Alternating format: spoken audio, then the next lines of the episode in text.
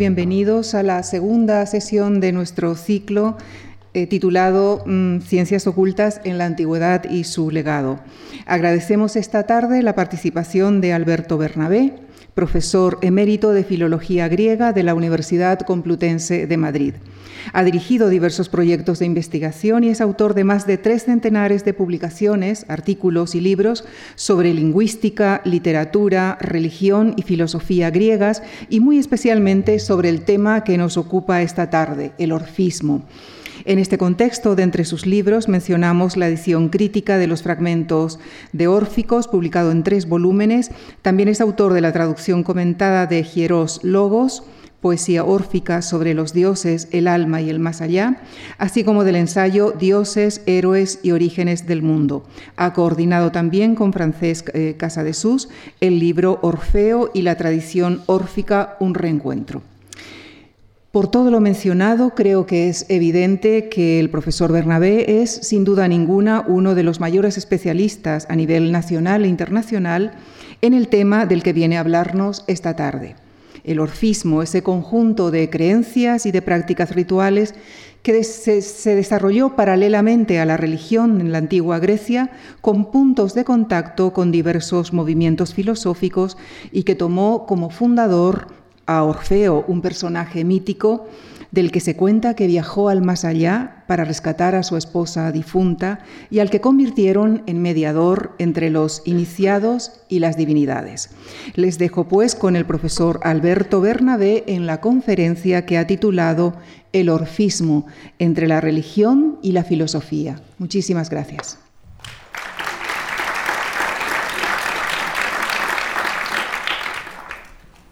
Muy buenas tardes. Mm, Agradezco ante todo a la Fundación Juan Marc por esta invitación que me ha traído a un lugar, un foro enormemente prestigioso y, que ha hecho muchísimo por la cultura de este país. Y asimismo agradezco la amable presentación que indica hasta qué punto, digamos, que soy mayor, puesto que me ha permitido eh, hacer alguna, alguna que, otra, que otra cosa. Mm, llamamos eh, orfismo a una manera de entender la religión griega que se extendió entre los siglos VI antes de Cristo y V después de Cristo, es decir, más de mil años, pero de cuyos detalles no siempre estamos demasiado bien informados. Para poder situar el orfismo necesitamos ante todo hacernos una idea de lo que era la religión griega, la religión seguida mayoritariamente, y para hacernos esa idea a sí mismo necesitamos olvidar también un poco la concepción que tenemos en nuestro tiempo sobre la religión, ya que hay algunas diferencias importantes entre la religión griega antigua y, las, y las nuestras, me refiero a las que más generalizadas en el mundo moderno, como el judaísmo, cristianismo e islam. En efecto, en Grecia había una religión de la ciudad o del Estado, que le solemos denominar religión olímpica o religión cívica. Según esta, una serie de dioses antropomorfos, organizados en una especie de familia, viven en el Olimpo bajo el poder de una divinidad, Zeus, patriarcal y más fuerte que las demás, y es una religión basada en un estricto principio jerárquico dentro del panteón divino y de una separación tajante entre los dioses, a los que se presentan como inmortales, felices y eternamente jóvenes, y los hombres que son todo lo contrario, es decir, mortales, infelices y sujetos a las penalidades de la vejez y de la muerte. La religión griego olímpica es de la polis y pública, está relacionada con la organización política de las ciudades, los dioses olímpicos reciben culto en ellas y se les considera garantes del orden establecido. Algunos, eh, algunos tratadistas dicen, bueno, en realidad la religión es como las relaciones exteriores con la divinidad, ¿no? para que nos entendamos. De manera que lo que hacía fundamentalmente la religión era estructurar la vida de los ciudadanos, marcaba los ritmos estacionales por una serie de ritos, de siembra, de vendimia, eh, marcaba las etapas de la vida, ritos de nacimiento, de paso a la infancia y a la juventud, de boda, funerarios, y en casi todos ellos se celebraba el sacrificio de un animal. En definitiva, se trataba de relacionar al individuo con los demás dentro de la ciudad y con sus gobernantes e integrarlo en la comunidad, eh, digamos, que se sentía unida por sus tradiciones.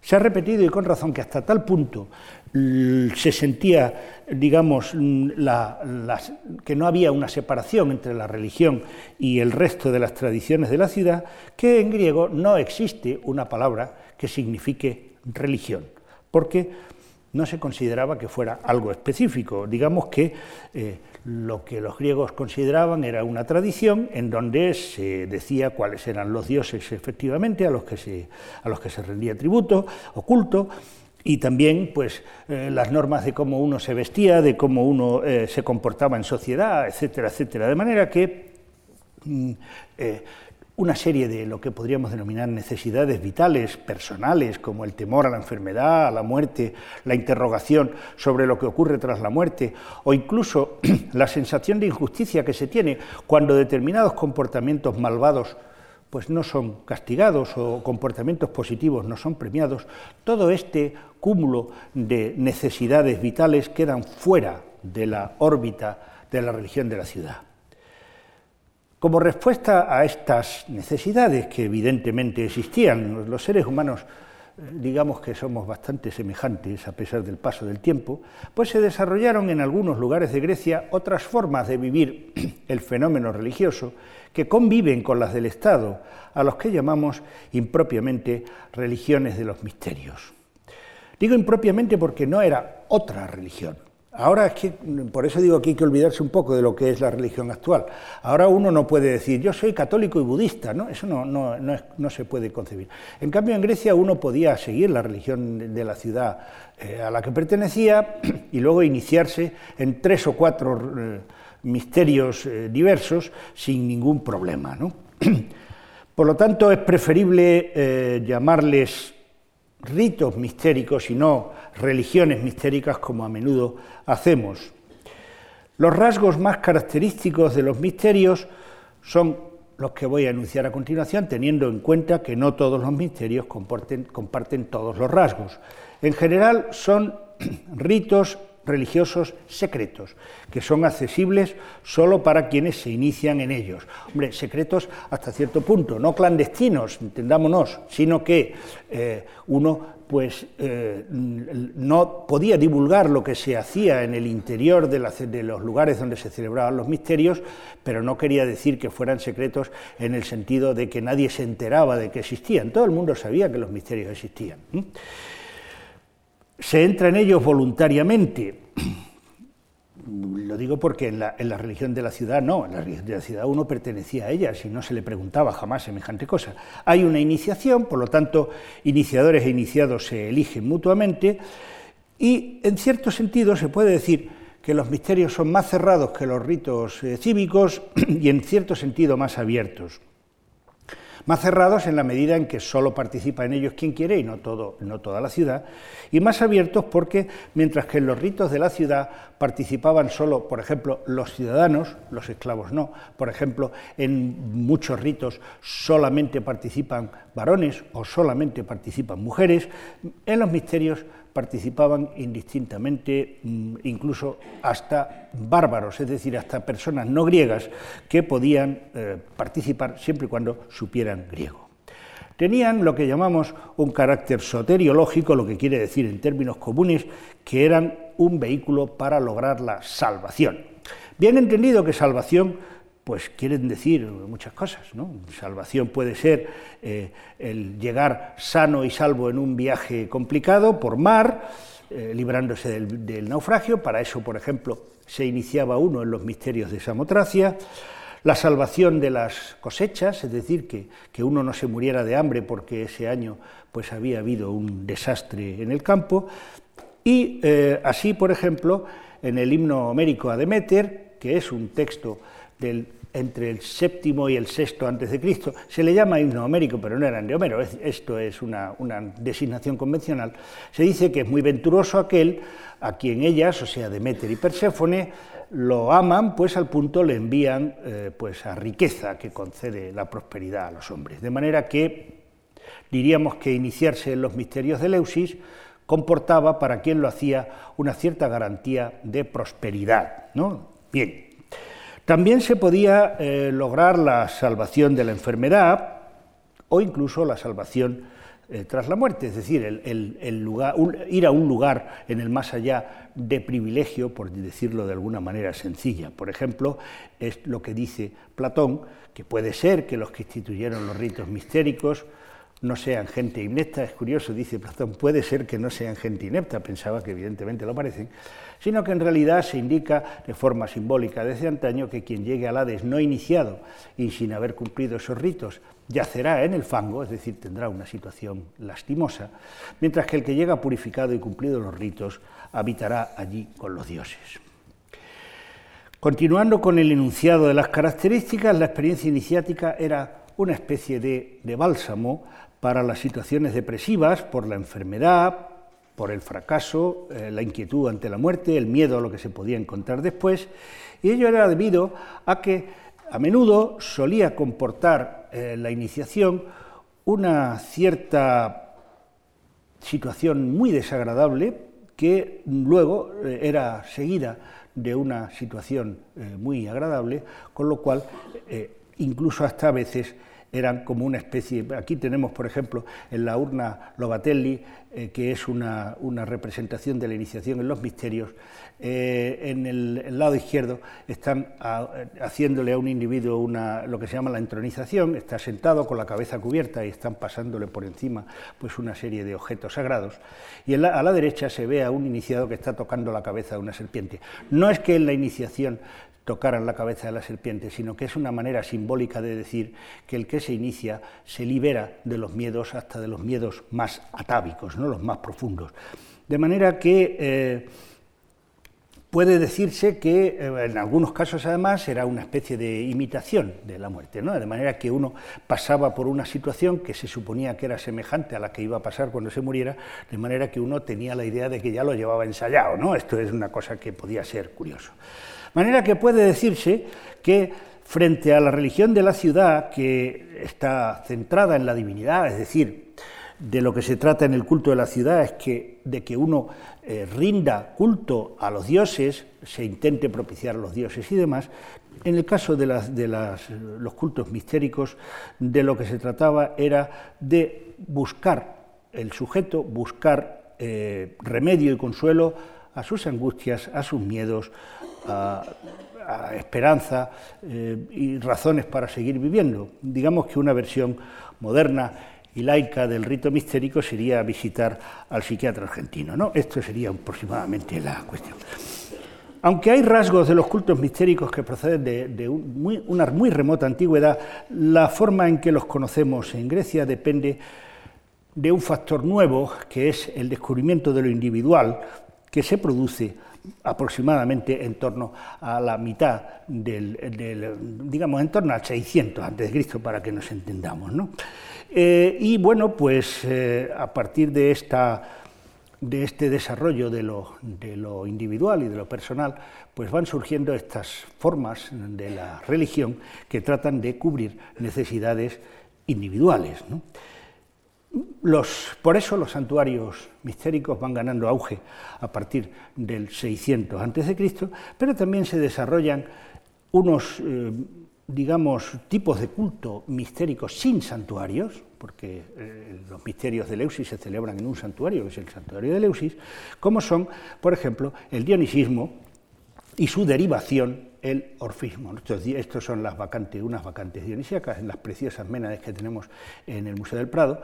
Y aquí tenemos pues, una, pintura sobre, un, eh, digamos, creencias órficas, que es eh, Orfeo y un difunto, en una, en un, eh, una ánfora suritálica. ¿no? Bien, Hoy nos vamos a ocupar de uno de estos cultos, del orfismo, aunque en realidad orfismo es una forma, diríamos, modernizada de hablar. Mm, en griego no existía la palabra orfismo. Orfismo es un, estos términos enismo, pues es como surrealismo, dadaísmo, impresionismo, no son, son términos que son eh, modernos. En la antigüedad lo que se decía era, no les quiero poner a ustedes griegos, pues el equivalente a las cosas órficas o las cosas de Orfeo. Una designación muy vaga y muy generalizadora que abarcaba un conjunto de aspectos cuyo único elemento común era la relación con Orfeo. Por ejemplo, mitos, por ejemplo, prácticas y creencias religiosas, obras atribuidas a Orfeo, por ejemplo, aquí tienen ustedes un, eh, un papiro, el papiro de Derbeni, que es el comentario de una obra de, Orfeo. Naturalmente, eh, Orfeo no escribe nada porque no existe, pero luego hablaremos un poco de, un poco de esto. ¿no? Eh, y más raro es que se hable de órficos, personas mm, órficas, eh, y también se habla de los orfeotelestas, que eran los celebrantes de los ritos órficos. Lo curioso es que se consideraba como profeta de este movimiento religioso a un personaje completamente mítico. De hecho, en esta representación una copa ática de figuras rojas que está en Cambridge, pues encontramos a la cabeza de Orfeo, que es esa que está ahí abajo, transmitiéndole un texto a un joven que eh, escribe en un portátil, mm, bueno, no es un portátil, son unas tablillas enceradas, ¿no? Eh, lo que la cabeza de Orfeo le está diciendo y detrás está Apolo con un laurel, les juro que lo que lleva en la mano es un laurel, eh, y mm, bueno, digamos, pues transmitiendo a lo largo del tiempo su mensaje. Bien, eso nos lleva a ocuparnos de quién es Orfeo, y le vamos a llamar el mito del cantor maravilloso. El mito de Orfeo no es de los documentados en los textos más antiguos, por ejemplo, no está en Homero, no está en Hesíodo, bueno, pero mm, la mayoría de las fuentes clásicas lo consideran un personaje muy antiguo. Consideraban que participó en la expedición de los argonautas y bueno, como la expedición de los argonautas, que también es mítica, eh, la protagonizaron los padres de los que habían participado en la guerra de Troya y los griegos situaban la guerra de Troya, que es así, se produjo en realidad, pues la situaban en torno al 1200 antes de Cristo, ellos no decían 1200 antes de Cristo por razones obvias, pero en fin, eh, pues eh, mm, Orfeo sería un personaje tan antiguo como el 1200 y pico, de manera que fíjense lo antiguo que consideraban que él. de hecho hay alguna representación que algunos autores han creído que representan Orfeo, yo no digo ni que sí ni que no, ¿no?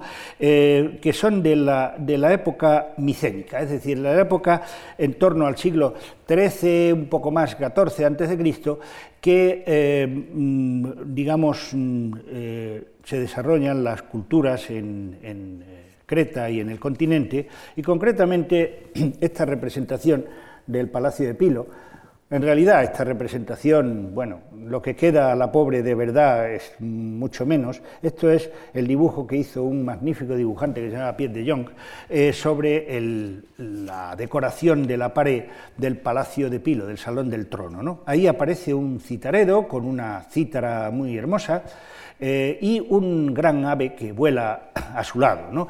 Eh, de manera que esto evoca la idea de Orfeo embelesando a los animales y se ha dicho que podría ser efectivamente Orfeo. Y también se habla de esta píxida. Píxida significa caja con tapa. ¿eh? No, lo que pasa es que a los, a los, de griego nos gusta decir nombres raros. Pero eh, una píxida de una, de una, tumba de la Caneal, se las pongo a ustedes en el dibujo que la van a ver mejor. Pues encontramos a este personaje. Es un personaje curioso, lo, ven ustedes, porque no tiene pies, ¿no?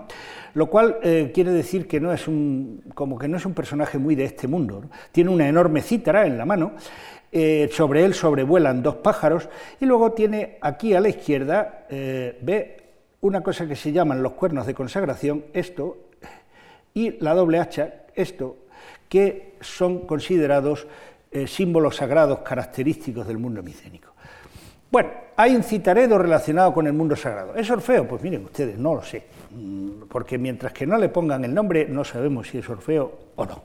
De manera que hay una serie de, rasgos del mito de Orfeo que van a ser más o menos destacados a lo largo del tiempo y que explicarán de alguna forma por qué se le elige para el movimiento religioso del que se le considera fundador. el rasgo más constante es que se trata de un hombre con un dominio prodigioso de la poesía. Ambos elementos de esta, eh, definición son igualmente importantes. El primero es que es un hombre, Orfeo nunca es un dios, ¿eh? esto es una cosa que, debe de, insistirse.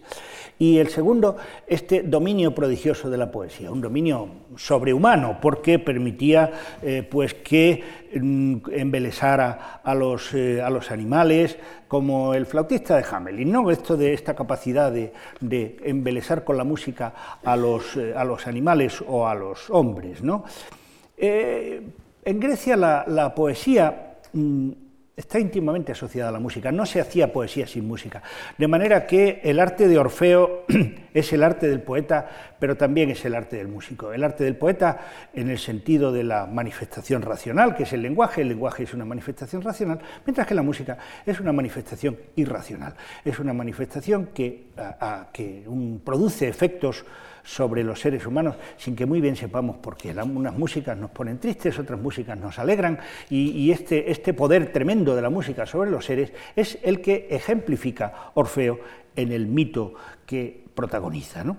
Ejemplos literarios de la capacidad de Orfeo para conmover a la naturaleza son tan antiguos como Simónides, un poeta del sexto quinto antes de Cristo, que habla de las innumerables eh, aves que sobrevuelan la cabeza de Orfeo y, como, y los peces que saltan del mar de lapislázuli al son del canto. Y en otro fragmento del mismo, del mismo poeta, y probablemente del mismo poema, se dice que ni siquiera un soplo de viento capaz de mover una hoja se levantó entonces, soplo que habría estorbado al esparcirse que el canto dulce como la miel se ajustara a los oídos de los mortales. De manera que el canto de Orfeo también es capaz de calmar a los elementos, calmar al viento, calmar a la, lluvia, calmar todo esto. ¿no?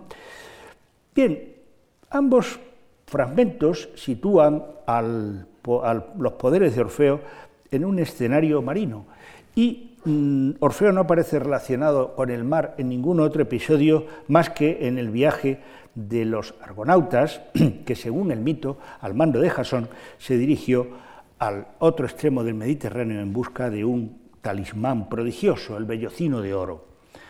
Eh, parece que el cometido de Orfeo en este viaje estaba también en relación con su habilidad musical. Eh, mm, miren, con el, con el viaje de los argonautas, Pasa un poco como ocurre con el cuento del barón de Munchausen, ¿no? que tiene asistentes especializados. El barón de Munchausen tiene un tipo que oye a unas distancias inmensas, tiene otro tipo que tiene una pierna atada a la espalda porque si no corre y se pierde en el, horizonte en un segundo, este tipo de cosas. Bueno, pues los argonautas también estaban especializados y la especialidad de Orfeo era precisamente manejar la música para, por ejemplo, conseguir que los, que los remeros remaran sin cansarse, ¿eh? en lugar de esto que vemos en Benur ahí dando martillazos y la gente sudando. No, no, Orfeo tocaba la lira y la gente remaba, ah, una cosa estupenda. Y era también capaz de vencer a las sirenas, que es un grandísimo peligro para los navegantes con su canto. ¿no?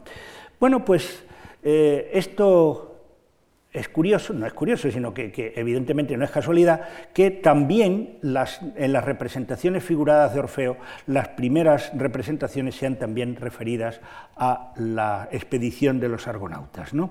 Por ejemplo, tenemos esta primera que está deshecha, ¿qué le vamos a hacer? Pero bueno, mm, es lo que, lo que queda, de la metopa del tesoro de los sicionios de, Delfos, ¿no? construido hacia 570 a.C., estamos hablando del siglo VI también. ¿no?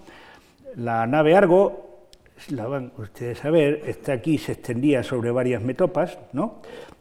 Aquí está eh, uno de los dioscuros, bueno, aquí eh, es un decir, ahí, eso es, aquí está uno de los dioscuros, y luego a, la derecha están dos cantores, uno de los cuales es Orfeo. ¿Y por qué sabemos que es Orfeo si lo que se ve es un burruño espantoso? Pues porque el nombre está puesto y entonces ya sabemos que ese sí es Orfeo.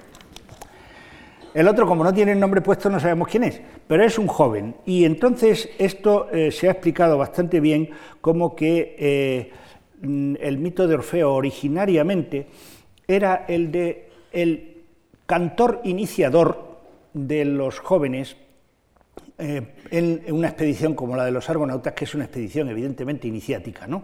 es decir, mm, para los que para los que sean lectores de Asterix, pues es como Asuranceturis, ¿no? Es el, bardo que eh, canta para... Eh, bueno, a Asuranceturis al pobre no dejan cantar nunca, pero eh, a Orfeo parece ser que sí que le dejaban cantar. Entonces, pues Orfeo está acompañado por un joven que debe ser pues el, el iniciado que está, digamos, recibiendo la iniciación musical.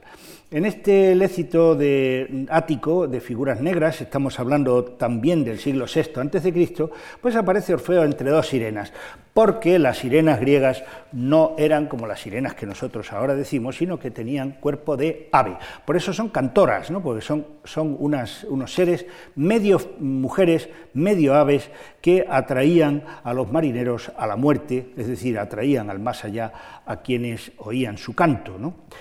Igualmente puede ser Orfeo el joven que aparece entre dos, entre dos sirenas en este grupo de, terracota, casi de tamaño natural, ¿eh? es muy grande, eh, conservado en, en, Malibú, en el Museo Jean Paul Getty. Se dice que el grupo que procede de Tarento, pero no es seguro. Y no es seguro porque el museo es famoso por tener piezas adquiridas por caminos, diríamos que, alternativos lo que hace que a menudo se oculte celosamente el origen de las piezas.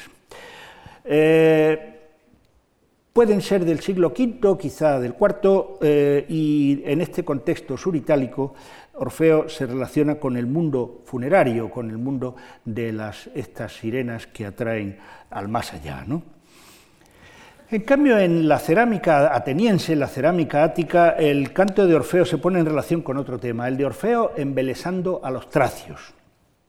Aquí tenemos cómo Orfeo eleva al cielo su rostro inspirado eh, y los tracios, que son esos señores, están vestidos con esos gorros de piel, ¿no? indicando ese, digamos, llevan vestimenta étnica, ¿no? para que se vea que son tracios.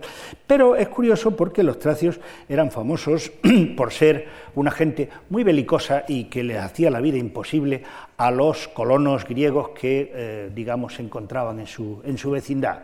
De manera que aquí parece que el arte ático está tratando de presentar a Orfeo como un mediador, luego, luego hablaremos de esto de la idea del mediador, como un mediador entre los tracios y los griegos. Orfeo se suponía que era tracio, pero sin embargo él no va vestido como un tracio, él va vestido como un griego.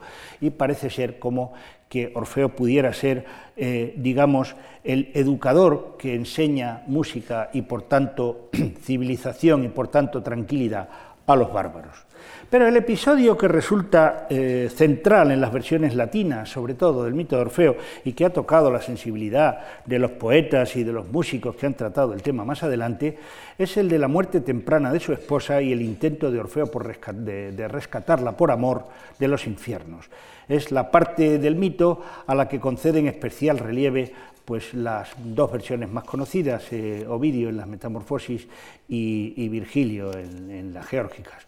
Eh, Orfeo pierde a su esposa, viaja al, más allá para recuperarla, consigue de los dioses que la dejen salir con la condición de que no se vuelva para mirarla, pero no puede evitarlo.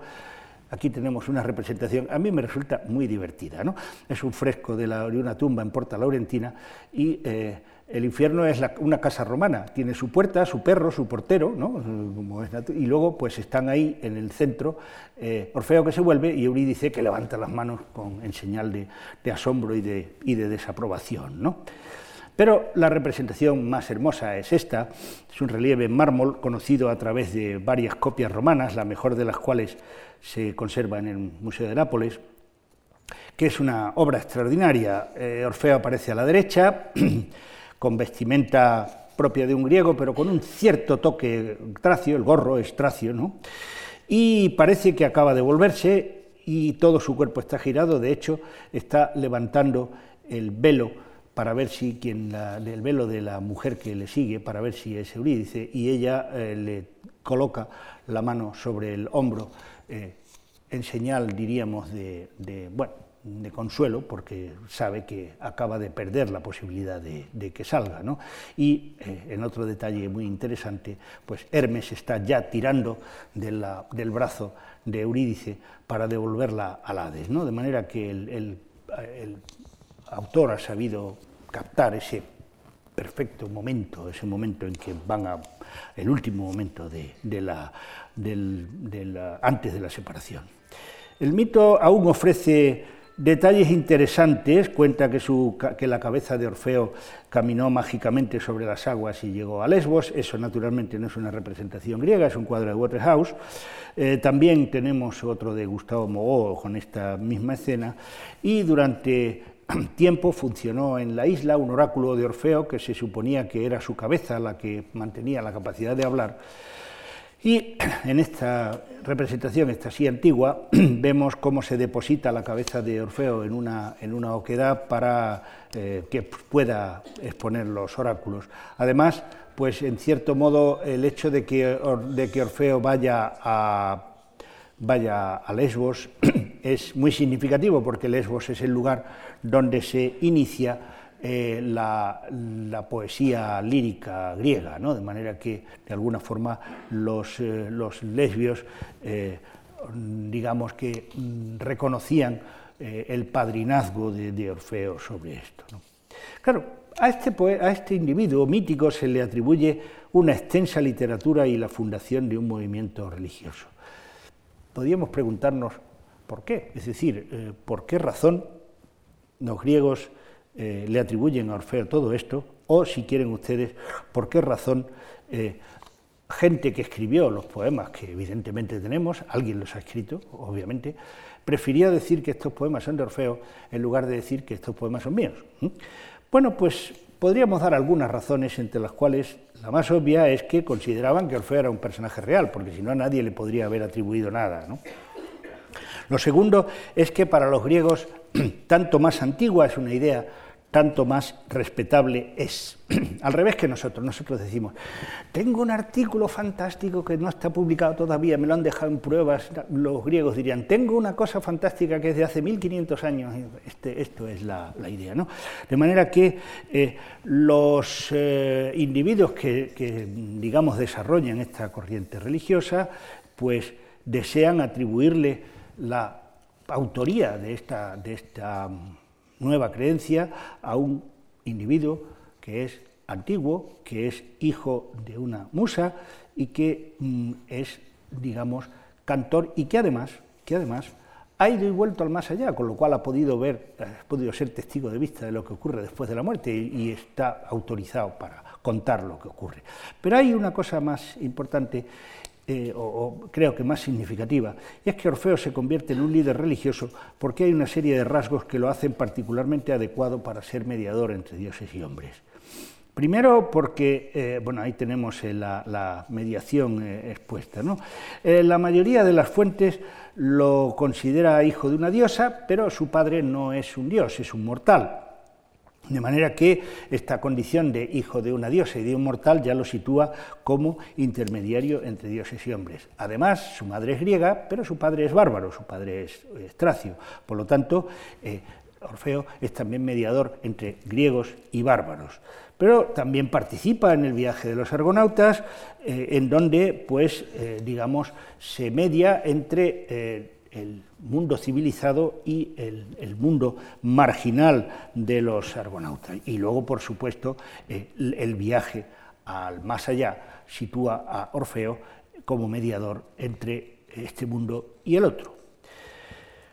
Una buena muestra de esta mediación es un texto este texto, la lámina de oro de Hiponio, un texto del 500 a.C., representante de un tipo de literatura de que conservamos un significativo número, eh, no se fíen ustedes del tamaño que ven, ustedes, hay un pedazo de tamaño.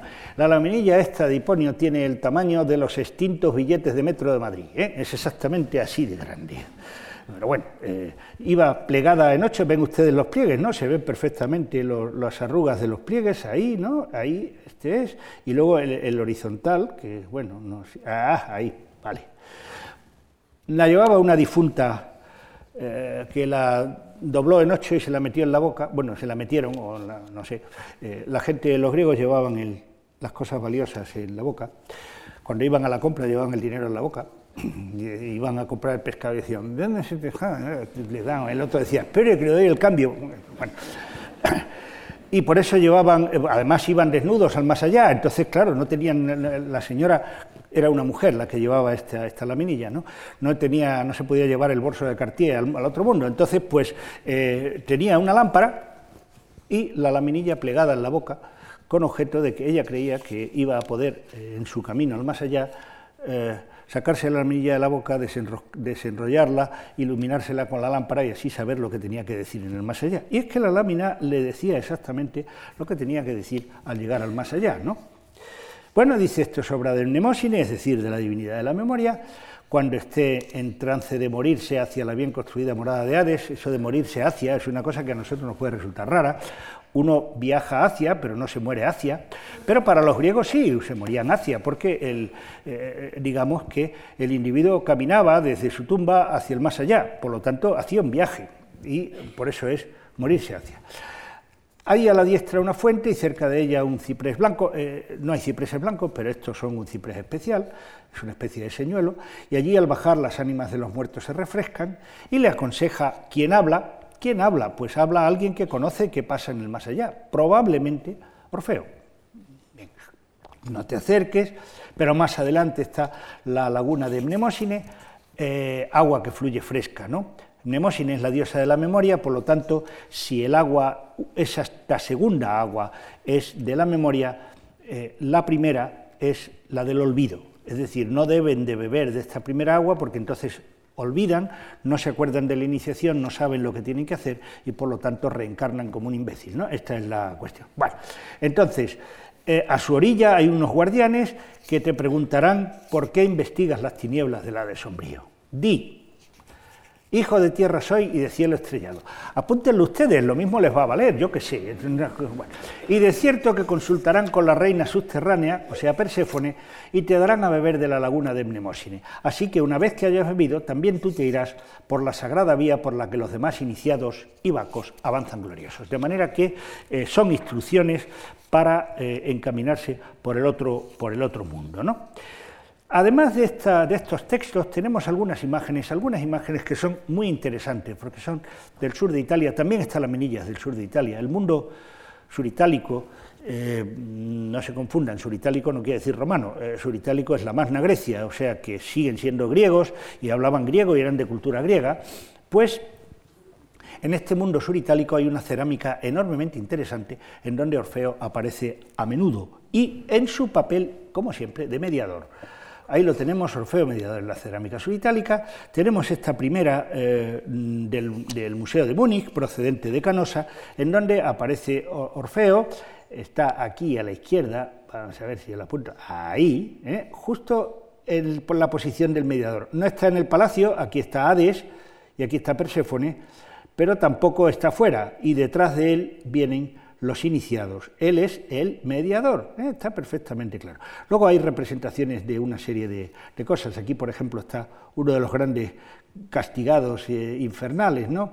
Eh, el, pobre Sísifo que tiene que levantar una piedra y cuando llega arriba se le cae y una furia que le está azotando, está Cerbero, el perro de las tres cabezas, abajo, en fin, es una representación infernal y Orfeo está ahí como mediador con los, con los dioses del infierno. ¿no? Tenemos aquí el centro donde se ve mejor eh, este, esta, la parte más importante. ¿no? Aquí tenemos otra de Matera, eh, en donde está Orfeo, ahora está en el lado derecho, pero está ahí. Eh, bueno, la representación, por se, se, manifiesta todo el ciclo de Perséfone, porque Perséfone, perdón, que me he ido a donde no debía. Sí. Perséfone, eh, digamos que vuelve todos los años mm, en primavera con su madre y deja el Hades, eh, o sea, a su marido, y la salida de, Perséfone del Hades eh, viene acompañada por esa floración enorme de vegetales, ¿no? Es cuando llega la primavera, es cuando Perséfone sale, de, sale del inframundo, ¿no? Bien. También tenemos aquí otra de Karl Serrue, eh, con una representación muy parecida. Y aquí tenemos otra de Armento, en donde volvemos a encontrar a Orfeo, volvemos a encontrar a los dioses infernales, aunque sin esta vez sin el palacio, o sin este palacio. Eh, y en todo caso siempre es Orfeo el que media entre los seres, eh, digamos, infernales y los seres humanos. Añado una pieza recientemente incorporada a la colección del Museo Arqueológico Nacional de Madrid. Es una verdadera preciosidad, es una pieza espectacular.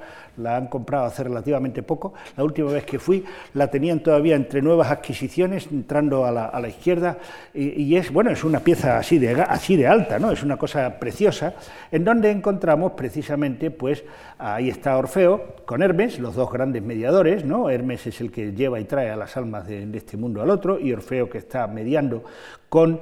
Eh, Hades y Perséfone, me encanta porque Perséfone está graciosamente apoyada en el respaldo de Hades, cosa que no se encuentra en ninguna otra pieza de esta época. ¿no? Este es el pintor de Baltimore, que es un pintor muy. que no era de Baltimore, claro, eh, se llama el pintor de Baltimore porque eh, hay unas piezas suyas en Baltimore y por esa razón se le llama el pintor de Baltimore. Y, bueno, pues ahí tenemos la totalidad, la, digamos, del, del, conjunto, ¿no? con Hermes, Orfeo, Hades, Perséfone y Hécate, que es la que está detrás. Y arriba, naturalmente, la cabeza de Perséfone saliendo en el... Eh, es toda una referencia a, la muerte y resurrección, ¿no? Bueno, no puedo entrar ahora en eso porque es, es un poco complicado, pero vamos, que se hagan una idea de que Perséfone representa por una parte los ciclos de la vegetación, es decir, cuando Perséfone está en el infierno eh, está la simiente eh, metida en tierra, cuando Perséfone sale brotan las plantas y esa ese entierro, salida, se relaciona también con eh, una cierta forma de muerte y una resurrección en el más allá y algunas ideas religiosas bastante interesantes. ¿no? Eh, hay también una, había, porque esta pieza se perdió, era un fragmento del que solo nos queda un, eh, fragmento, digamos, eh, un dibujo mm, y encontramos allí pues otra vez a Perséfone dentro del palacio, a Hécate con las antorchas delante, Orfeo con su lira y luego dos personajes interesantes. La de abajo es Dique, que es la justicia, y la de arriba es Nike, que no es una marca de zapatillas, sino que es la victoria, ¿no? Por eso lleva esas alas espectaculares.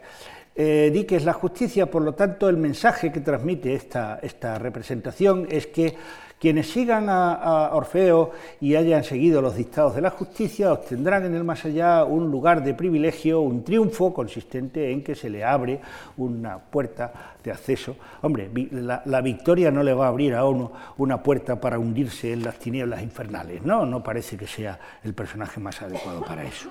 Pero el que es también muy interesante es esta ánfora Apulia, también del sur de Italia, en donde Orfeo aparece no con los reyes del infierno, sino con un difunto, ¿eh? un señor que tiene su barba blanca y su, bastón porque ha venido caminando al más allá, ¿no? ya se sabe, este, y lleva una silla portátil muy divertida. Eh, y bueno, pues lo más interesante es que este individuo lleva en su mano izquierda un rollo, un rollo de, que es un texto, es decir, es un rollo de papiro, es un, lo cual quiere decir esta relación profunda que hay entre Orfeo y los textos que transmiten la enseñanza órfica. ¿Cuál era esta enseñanza órfica? Es lo que nos podemos, nos podemos preguntar. Bueno, es el mito de Dioniso y los titanes y sus consecuencias. ¿no? Bueno, el mito de los titanes lo, tomo desde, desde, atrás porque no quiero dar cosas por supuestas. Eh, digamos que mm, Orfeo sigue en principio la misma, el mismo argumento que, bueno, Orfeo es, el, es convencional, naturalmente, el autor que sea. Sigue en principio la línea de narrativa de Hesíodo, según el cual pues, el, reinado de los cielos se había ido, eh, digamos, transmitiendo de cielo, que era el primer rey, Urano, ¿no? a Crono, que era el segundo. Eh, el problema de los dioses es que nacen pero no mueren, con lo cual si un rey, eh, si un dios es rey de los dioses, pues el hijo no tiene esperanza de gobernar. En el caso de los, en el caso de los seres humanos, pues los, se supone que como los seres humanos tienen la desagradable costumbre de morirse, pues entonces los, eh, en algún momento eh, el sustituto entra a formar, digamos, a, sustituir al... Bueno, Carlos de Inglaterra no lo tiene del todo seguro, pero eh, bueno, el hecho es que Urano no quiere ser destronado y entonces lo que hace es mantener una relación sexual constante con la Tierra, de manera que la pobre Tierra, mm, eh, eh, eh, digamos que concibe hijos, pero no los puede parir. Mm, bueno, en un momento determinado la Tierra consigue ponerse de acuerdo con Crono, uno de sus hijos, Crono castra a Urano, entonces ya se produce la liberación y los hijos nacen.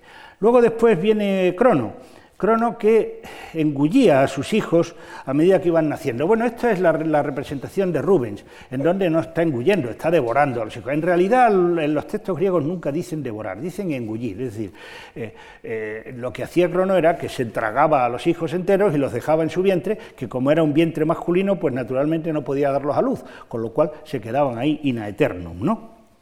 Bien, eh, pero Rea le entrega a Crono una piedra envuelta en pañales y luego pues eh, eso produce que eh, Zeus, que era el que había nacido, pues pueda eh, tomar el poder de los dioses. Bien, a partir de aquí el mito se, separa del Desíodo, mm, Zeus, digamos, tiene como hijo a Dioniso y mm, decide transmitirle el, poder voluntariamente. Pero los dioses antiguos, los titanes, pues engañan a, Dioniso con una serie de juguetes, entre otros pues un espejo, como el que tenemos aquí, eh, y lo, desmiembran, lo guisan y se lo comen. ¿no? Zeus mm, eh, los fulmina con el rayo y de las cenizas, la sangre de los eh, titanes mezcladas con la tierra, nacemos los seres humanos. ¿Esto qué significa? pues que los seres humanos en parte proceden de los dioses, porque los titanes y Dioniso lo son, y en parte de la tierra, es decir, tienen una parte mortal y corruptible, que es el cuerpo, mientras que tienen una parte divina, que es el alma. La segunda es que hay un crimen inicial que debe ser espiado. La tercera es que el alma tiene una parte positiva, que es la que pertenecía a Dioniso, pero una parte negativa, que era la que pertenecía a los titanes, por lo tanto debe purificarse para, mm, digamos, eh, para poder reintegrarse a su estado inicial, y le llamamos metempsicosis o transmigración a el hecho de que el alma podía pasar de un cuerpo a otro, porque mm, el crimen era tan terrible que no podía, digamos, eh, que no podía espiarse en una sola, en una sola generación de manera que, bueno, mm, este, este mito se, encuentra repetido en varios sitios, por ejemplo, Píndaro en este fragmento nos dice cómo Perséfone, cuando obtiene la compensación por su antiguo pesar, el pesar es haber perdido a su hijo, pues eh, devuelve a, estas personas y mm, tienen una última generación en donde son o, reyes o atletas o poetas y eh, después ya pues se convierten, eh, reintegran, se reintegran a una, a una situación divina. ¿no? También en esta laminilla de Peligna, que tiene forma de corazón, pues dice que acabas de morir y acabas de nacer, nacer naturalmente no es nacer a otra vida humana, sino es un nacimiento en, otra vida, ¿no? y di a Perséfone que el propio Baquio te liberó, es decir, que, que eh, Dioniso le transmite a su madre, a Perséfone, que esta alma ha sido ya liberada. ¿no? Bien, ¿cuáles son las consecuencias de este, de este mito? ¿no? Bueno, pues las consecuencias de ese mito serían las siguientes. ¿no? Primera, que eh, hay una separación entre cuerpo y alma, es decir, es una antropología dualista. Los, eh, eh, los órficos creen en un cuerpo mortal y en un, alma, en un alma inmortal. Eh, creen, por otra parte, que existe una dualidad moral, es decir, hay, hay bien, hay mal, que se explican porque el bien procede del, del Dionisio y el mal de los titanes, y hay una posibilidad de salvación. La tercera es que la justicia es el fundamento de la retribución en el más allá, porque eh, digamos que se soluciona un cierto problema del que luego volveré a hablar. Eh, luego la transmigración como corolario de la inmortalidad y de la necesidad de justicia, La solidaridad de los seres vivos, claro, porque si existe la reencarnación, y no solo entre hombres, sino también entre, personas humanas, sino también entre animales, pues naturalmente se prohíbe, el, derramamiento de la sangre de los animales y por supuesto comerlos, los, los órficos son vegetarianos, porque uno se puede estar comiendo, si se come una chuleta, pues se puede estar comiendo a su venerable bisabuela, ¿no? con lo cual pues la cosa es un poco, un poco seria. ¿no? Eh, también hay un, cambio de óptica sobre la importancia de la vida terrena, en el sentido de que eh, la que vale ahora, la más importante, es la, vida del más allá y la terrena carece de importancia, y luego, pues que se trata de un nuevo modelo de vida puritanismo. Vamos a desarrollarlos, pero muy rápidamente, porque no, se trata de... Entonces, pues la, antropología dualista eh, se formula claramente en unas láminas de hueso que se encuentran en Olbia, que está en la desembocadura del Dnieper, eh, y eh, allí aparecen unas láminas de hueso que dicen vida, muerte, vida, es decir, el alma eh, eh, vive, luego cuando está en el cuerpo está muerta y vida cuando sale otra vez del cuerpo, verdad, esta es la verdad, eh, Dioniso, que es la divinidad mm, que centra a los órficos, y órficos, ¿no? órficos que son los seguidores de estas doctrinas. ¿no? y otra de ellas dice Dioniso, mentira, verdad, cuerpo, alma, indicando que lo verdadero es el alma y que el cuerpo pues, es lo, falso, lo, lo corruptible, lo que no tiene no tiene, digamos, eh, mm, interés ni continuidad. Eh, en, uno de los poemas eh, órficos, pues se dice que quienes han sido puros bajo los rayos del sol, luego pues están en un hermoso prado, ¿no? están en el, en el inframundo, pero en un lugar favorable del inframundo. Para Homero eh, se iba a, todo el mundo iba al inframundo, pero nadie tenía un lugar de privilegio. En cambio, los que obraron contra justicia bajo los rayos del sol son descendidos al gélido tártaro, que es la parte más profunda del, más allá, el lugar de la, condenación. De manera que fíjense que, se contraponen ser puro con ser, eh, eh, injusto. De manera que la justicia y la pureza están asociadas en esta cuestión. La dualidad moral se encuentra eh, pues en, la idea de que eh, las antiguas injusticias, o sea, eh, el delito cometido por los titanes, pues hace que los seres humanos tiendan a ser malvados y tienen que mm, recurrir al ritual, tienen que recurrir a las enseñanzas de Orfeo para conseguir liberarse de esa situación.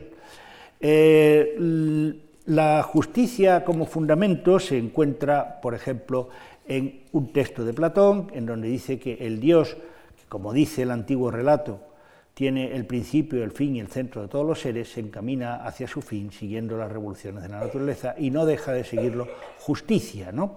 Bueno, eh, tenemos varios eh, mensajes, digamos varios textos que se, que se refieren a la misma, a la misma idea y eh, es esta idea de que la justicia, mm, digamos que debe presidir el comportamiento de los seres humanos. Aquí un astuto, un astuto individuo que estaba en un juicio, pseudo Demóstenes, no es de Demóstenes, pero que es de, la época de Demóstenes, eh, que le escribían los, los, discursos a los que se tenían que defender solos, ¿no? el individuo le dice a los jueces, que eran ciudadanos atenienses, es necesario que cada uno... Eh, con la convicción de que lo está mirando la inexorable y venerable justicia de quien Orfeo afirma que sentada junto al trono de Zeus inspecciona cuanto los hombres hacen, vote guardándose y asegurándose de que no la avergüenza. Es decir, asuélvanme, porque si no justicia va a pensar que ustedes son muy malos. Eh, es curioso porque si el individuo dice esto eh, es porque está convencido de que entre sus jueces, que eran, ya digo, ciudadanos comunes atenienses, había órficos, porque si no, ¿para qué demonios les va a hablar de esto a los, a los, jueces? ¿no? De manera que es, curioso. Y por último, conviene recordar otra vez la imagen donde aparece justicia ahí abajo eh, para que veamos cómo eh, se complementan bastante bien los textos, y las, los textos y las imágenes. La transmigración surge en el ámbito pitagórico como, digamos, como corolario de la inmortalidad del alma. ¿no? Eh, digamos que frente a la experiencia negativa de que individuos perfectamente indeseables eh, resultan que, que, tienen gran éxito en la vida y que individuos que son pues honestos y excelentes no lo tienen, pues la primera solución, pues, en esa búsqueda que uno tiene de justicia, eh, casi, casi diríamos mm, innata, ¿no? la primera solución que se les ocurrió a los griegos es que, bueno, si no pagaban la pena el individuo en cuestión, algún hijo, algún descendiente suyo lo pagaría. Pero hombre, eso es bastante injusto, porque los hijos qué culpa tienen. ¿no? Los órficos elaboran esta propuesta más compleja, mm, diciendo que no, si, no si no lo paga el individuo en esta vida, pues luego va su alma, que es al fin y al cabo la que porta su identidad, a pagarla en otra próxima que vaya a tener o en lo que pueda pasar en el más allá. ¿no? Luego, eh, en cuanto a la solidaridad de los seres vivos, pues eh, hay una serie de versos en donde se eh, nos cuenta la idea de, de, la transmigración, ¿no? el alma mudada según los ciclos del tiempo, transmigra de hombres a unos y otros animales, unas veces caballo, otras ahí el, manuscrito está roto, otras veces oveja, otras ave de pavoroso aspecto, etcétera, etcétera. De manera que eh, los seres vivos eh, todos son portadores del mismo tipo de almas, entonces, mm, en tanto que lo son, son, eh, pues, digamos, tan respetables como cualquier otro.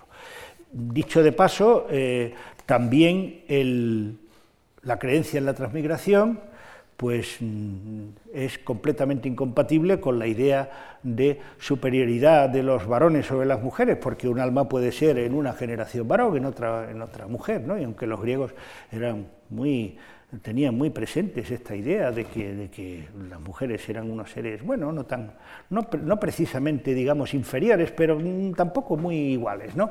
pues eh, los órficos mm, esta idea, eh, digamos, que dinamita completamente esta, este principio. ¿no? Y también pues, es importante el cambio de óptica sobre la importancia de la vida terrena, porque ahora, digamos, que la, importancia se transmite hacia el más allá. No me importa lo que, lo que me pasa aquí, porque yo en lo que estoy esperando es que a mí se me premie en otro momento. ¿no? Y por eso, pues, eh, Dion Crisóstomo dice que los hombres somos de la sangre de los titanes, es el mito que les he explicado a ustedes, así que como aquellos, o sea, los titanes, son enemigos de los dioses y lucharon contra ellos, tampoco nosotros somos amigos suyos, sino que, pues eso, nacemos para ser castigados y permanecemos en custodia en la vida y los que morimos tras haber sido ya suficientemente castigados, nos vemos liberados y escapamos. Curioso, ¿no? Esta idea de la vida como un valle de lágrimas, como una prisión, como un lugar sofocante y eso provoca que también pues, eh, se desarrolle una, eh, idea de que en la vida pues, se debe mantener una, digamos, un comportamiento eh, aceptable, ¿no?